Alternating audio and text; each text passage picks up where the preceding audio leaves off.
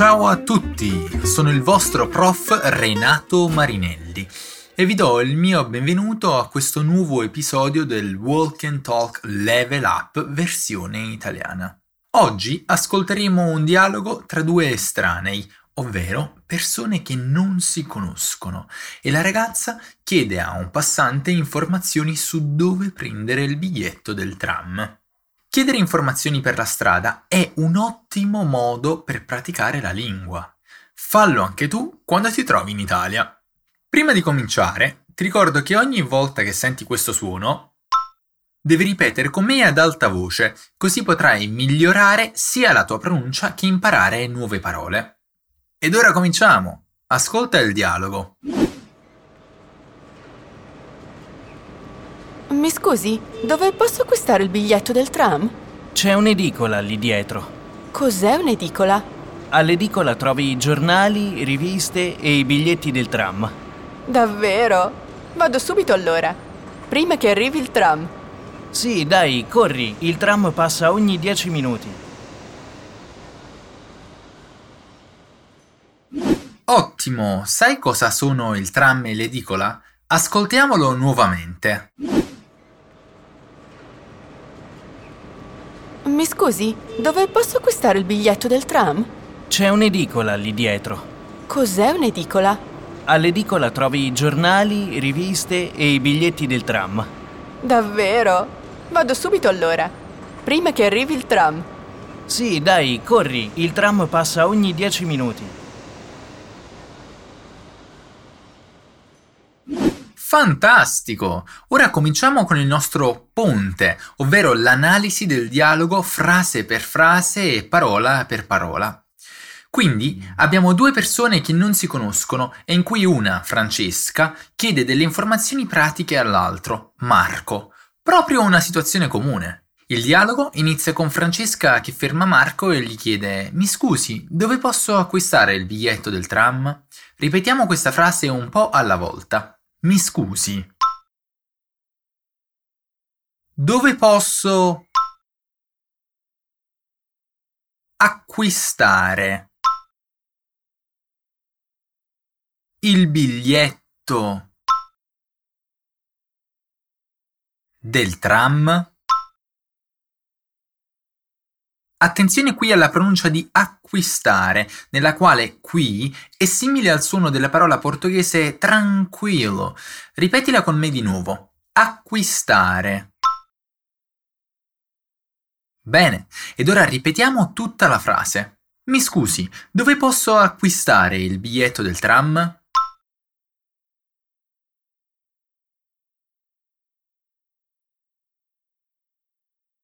Ovviamente dice mi scusi per essere più educata. Ma se non ci fosse bisogno di dare del lei, per esempio, quando fermiamo una persona molto giovane, come possiamo interromperla in modo più informale? Scusami. Scusami.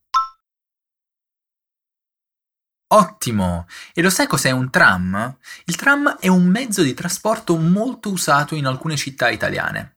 In poche parole, si tratta di una metro più piccola che percorre le strade in superficie, dove ci sono anche gli altri veicoli. Ma torniamo a noi. A questo punto Marco risponde C'è un'edicola lì dietro. Ripetiamo insieme nuovamente parola per parola. C'è un'edicola lì dietro. Attenzione qui alla pronuncia di edicola e dietro, in cui il gruppo di si pronuncia proprio così, di. Ed ora ripetiamo tutta la frase. C'è un'edicola lì dietro.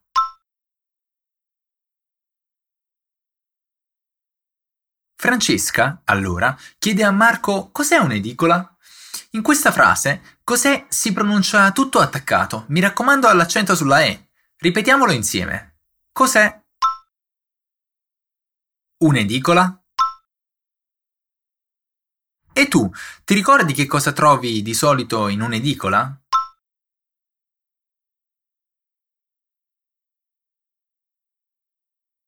Giornali, riviste e biglietti del tram.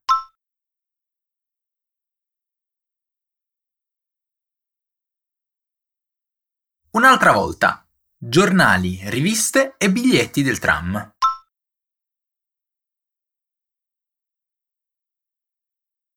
Benissimo. Vediamo ora cosa ha risposto Marco. All'edicola trovi giornali, riviste e i biglietti del tram. Come sempre, scomponiamo la frase in pezzetti più piccoli. All'edicola trovi giornali, riviste e biglietti del tram.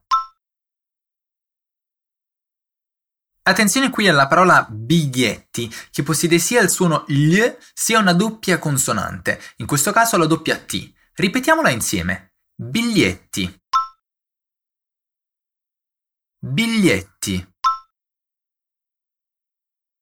E se fosse al singolare, come diventerebbe?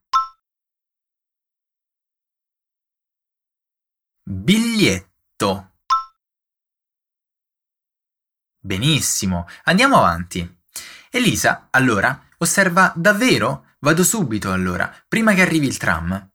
In questa frase vediamo che Elisa comincia con un davvero, che è un modo tipico italiano per dimostrare incredulità, stupore, meraviglia.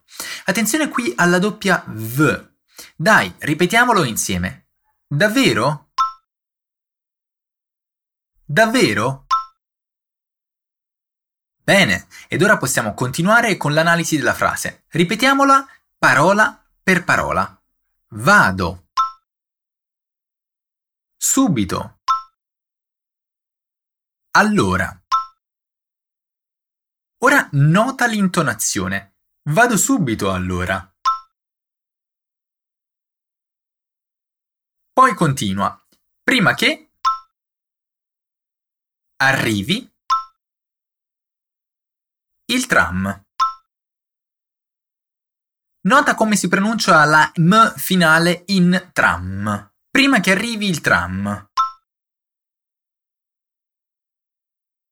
In questa parte il verbo vado è la prima persona singolare del verbo andare, che come potrai vedere in italiano è un verbo molto comune ma anche irregolare. Ti ricordi come fa la seconda persona singolare?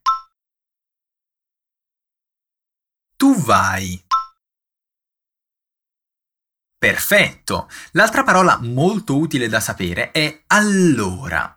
Questa parola è forse tra le più dette dagli italiani ogni giorno e di solito la si pone all'inizio della frase per cominciare a parlare, a formulare una frase. Facciamo attenzione alla doppia L. Ripetiamola di nuovo. Allora. Allora. Perfetto, ora siamo pronti per ripetere tutta la frase. Forza! Vado subito allora, prima che arrivi il tram.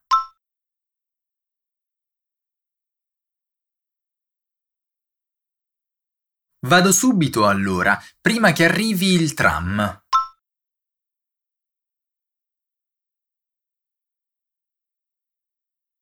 Fantastico! E l'ultima frase del dialogo, detta dal nostro Marco, è sì, dai, corri. Il tram passa ogni 10 minuti. Beh, non proprio una frase che trasmette calma. Speriamo che la nostra Francesca ce l'abbia fatta a prendere il tram. In questa frase notiamo che Marco usa una formula iniziale ben precisa. Qual è?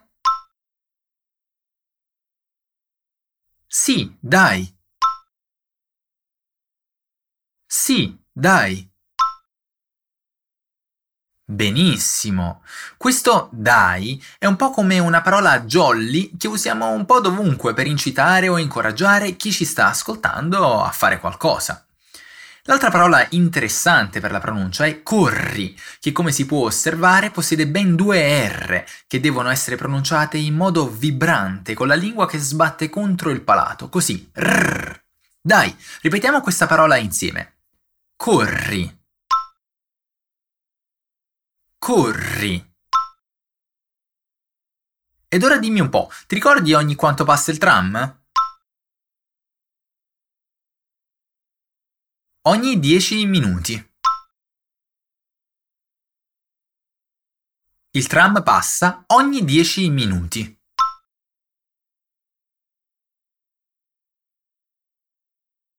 Perfetto! Abbiamo analizzato tutto il nostro dialogo. Ora te lo rileggo così potrai vedere di quanto la tua comprensione sarà migliorata. Pronto? Pronta? Si parte! Mi scusi, dove posso acquistare il biglietto del tram? C'è un'edicola lì dietro. Cos'è un'edicola? All'edicola trovi giornali, riviste e biglietti del tram. Davvero? Vado subito allora, prima che arrivi il tram. Sì, dai, corri. Il tram passa ogni 10 minuti. Meglio di prima, no? Dai, ora è il momento di riascoltare il dialogo tra Marco e Francesca. Mi scusi, dove posso acquistare il biglietto del tram? C'è un'edicola lì dietro. Cos'è un'edicola? All'edicola trovi giornali, riviste e i biglietti del tram. Davvero? Vado subito allora, prima che arrivi il tram. Sì, dai, corri, il tram passa ogni 10 minuti.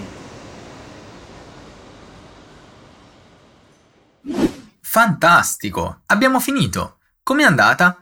Spero davvero che questo dialogo ti sia stato utile per migliorare la tua pronuncia e il tuo vocabolario e perché no, a sapere cosa vende un'edicola.